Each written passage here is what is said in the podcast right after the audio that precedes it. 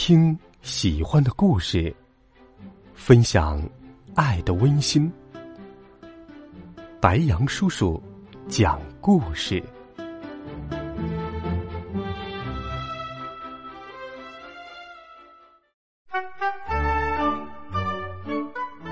小朋友们、同学们，大家好，欢迎收听白杨叔叔讲故事。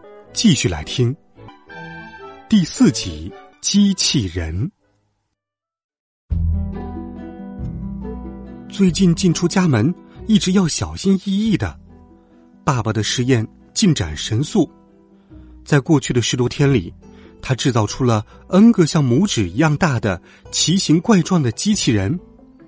它们有的像蜘蛛，有的像蜈蚣，有的像长腿的盒子。它们有一些多少有点用处，比如会叠被子、扫地。可惜它们太小了。只能帮爸爸做事，对我们来说一点用都没有。但大多数不但没有用，还净给我们添乱。有的一天到晚发出古怪的叫声，有的见人就咬，有的突然间会发生爆炸，有的整天像苍蝇一样在屋子里乱飞，有的像蜘蛛一样在屋子里乱爬。我们家成了机器人王国。在家里连下脚的地方都没有了。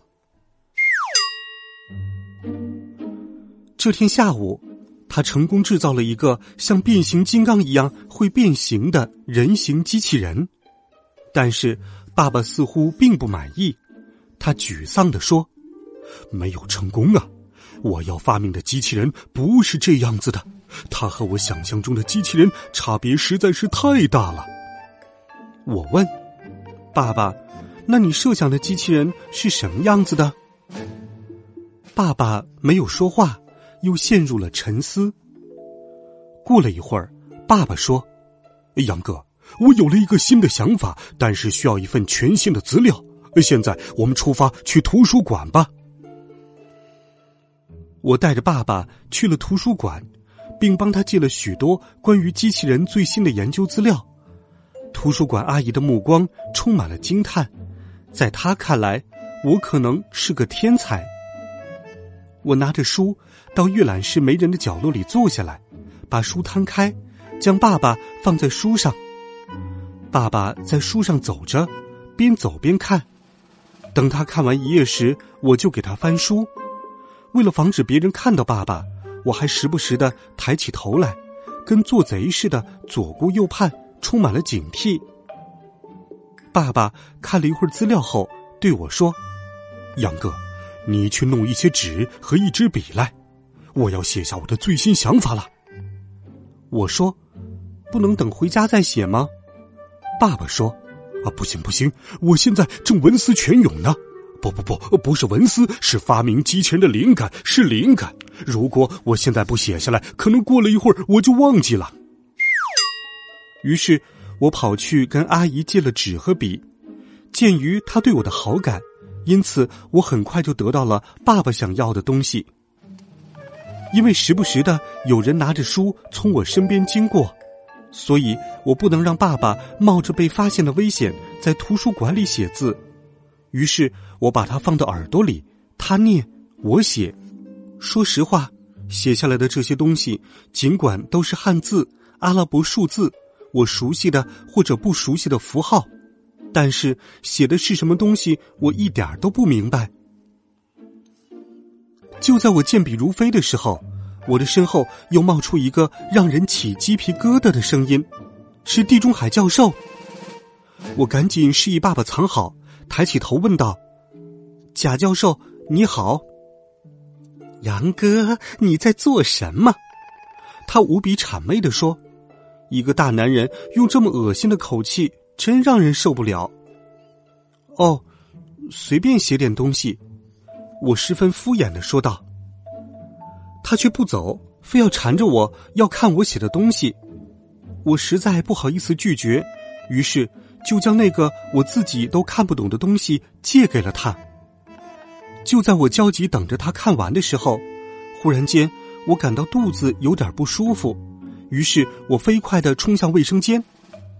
过了一会儿，等我回来的时候，我发现地中海教授以及爸爸让我写的那几张纸都不见了。难道地中海教授跟我套近乎，就是为了剽窃爸爸的脑力劳动成果？我忍不住把他往坏里想。爸爸说：“这家伙难道带着我写的东西跑了？”看来父子所见略同啊。没想到过了一会儿，地中海教授回来了。他说：“哎，不好意思，我刚刚出去打了个电话。”因为怕他弄丢了，所以带着他。现在我把它还给你，你看看有没有少。我顿时感到无地自容，心想：哎，我真不应该把人往坏里想。地中海教授接着说了声“他还有事”，就匆忙的走了。爸爸在我口袋里面说：“哎，我这是以小人之心夺君子之腹啊！瞧。”我们父子的羞愧也是同时和一样的。一个星期后，爸爸的研究取得了突破性的进展，但是他却忽然间放弃了，并且还放弃的相当彻底。他坚决的让我把那一堆破铜烂铁给卖了。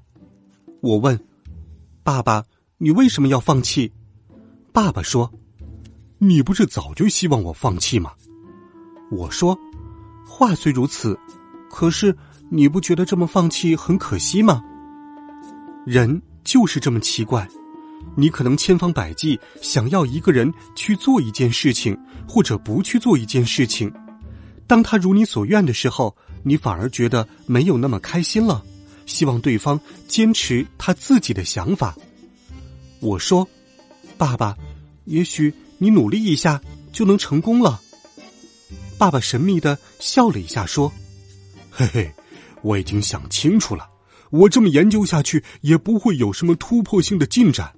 但是我已经有了一个新的想法。”一听到他说有新的想法，我忙说：“那你还是继续研究机器人吧。”天知道爸爸的新想法又是何等的稀奇古怪。与其要面对新的不知名的危险，还不如维持现状呢。爸爸说：“我就是因为这个新的想法，才放弃了旧的想法。俗话说得好，旧的不去，新的不来嘛。”我晕，这句话是这么用的吗？我抱着爸爸的机器人走出楼门时，遇见了光头李三，他是我们小区收破烂的，名叫李三。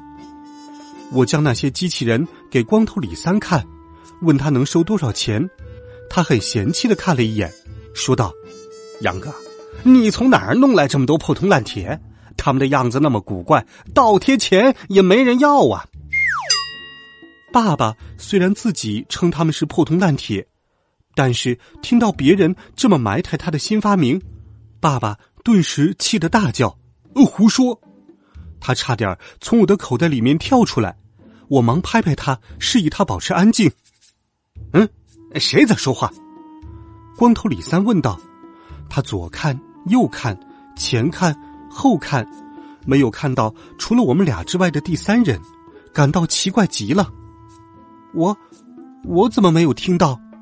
我装傻说：“嗯，难道是我听错了？”光头李三挠着头说：“他十分怀疑的看着我。突然，他看见了我的口袋里面有东西在蠕动，目光就死死的停留在了。”我装有爸爸的口袋里，糟糕！老爸，你在我口袋里面瞎动什么呀？李三叔叔，你要是不要的话，我就卖给别人了。我装出要走的样子，说道：“嗯，等等，看在我们是邻居的份上，我好心给你两块钱，你把那些破烂儿卖给我吧。”光头李三终于把他的注意力转移到了生意上。爸爸又在我的口袋里面动了起来，“破烂”几个字让他感到浑身不舒服。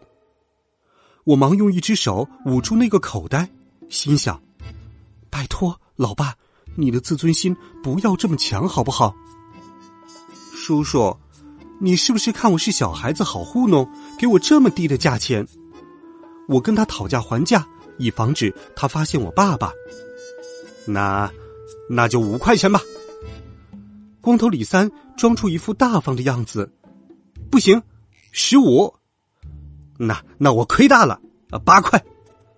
最后几经讨价还价，终于以十块钱成交了。光头李三走了后，爸爸在我口袋里叹口气说：“哎，我研究了这么久的东西，居然被他说成一文不值。”我安慰道：“爸爸，不是一文不值，这不还有十块钱吗？”爸爸激动的在我口袋里面挥拳头。那些都是无价之宝。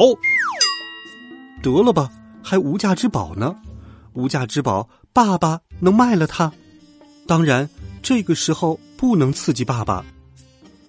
就在我认真的想用什么话来安慰爸爸的时候，我听到身后两个人讨价还价的声音。我转身一看，居然是地中海教授和光头李三在讨价还价。这个你打算出多少钱买？嗯，你说吧，多少钱能卖呀？你看我这东西制作的这么精巧，原本也是没打算卖的。光头李三说：“得了吧，这是你刚刚收购来的吧？”地中海教授说：“你管我怎么来的？反正现在这东西是我的了，你能出多少钱吧？”光头李三不耐烦的说。就这么点东西，我最多就给你一百块钱。一百，你也太小看我了。我这好歹开的是宝马呀。这么着吧，看你真心想要，一千吧。你去抢得了一千，那还是算了吧。地中海教授说：“哎，回来，回来，呃，八百，八百怎么样？买卖的物品。”就是我刚才卖给光头李三的那堆破铜烂铁，爸爸付出了巨大心血的新发明。他们俩在那里你一言我一语，针锋相对，争论的不亦乐乎。我和爸爸在这里听了，真叫一个咬牙切齿，无比后悔自己卖早了。最后，他们俩以五百的价钱成交了。奇怪。地中海教授怎么还有这闲钱？再说了，他买这个干什么？难道是要给谁当礼物？或者，其实他童心未泯？不过，最黑的人是光头李三，刚才在我们面前还将爸爸的一堆机器人说的一文不值呢，转眼间就用了百分之五万的利润卖了他们，哪个资本家也比不上他呀！难怪人家是开的宝马，我和爸爸肠子都悔青了。看来我们真是没有财运呐。好了，孩子们，这一集好听的故事，白杨叔叔就给你讲到这里。希望你能够喜欢，温暖讲述，为爱发声，每天都有好听的故事与你相伴。孩子们，明天见，晚安，好梦。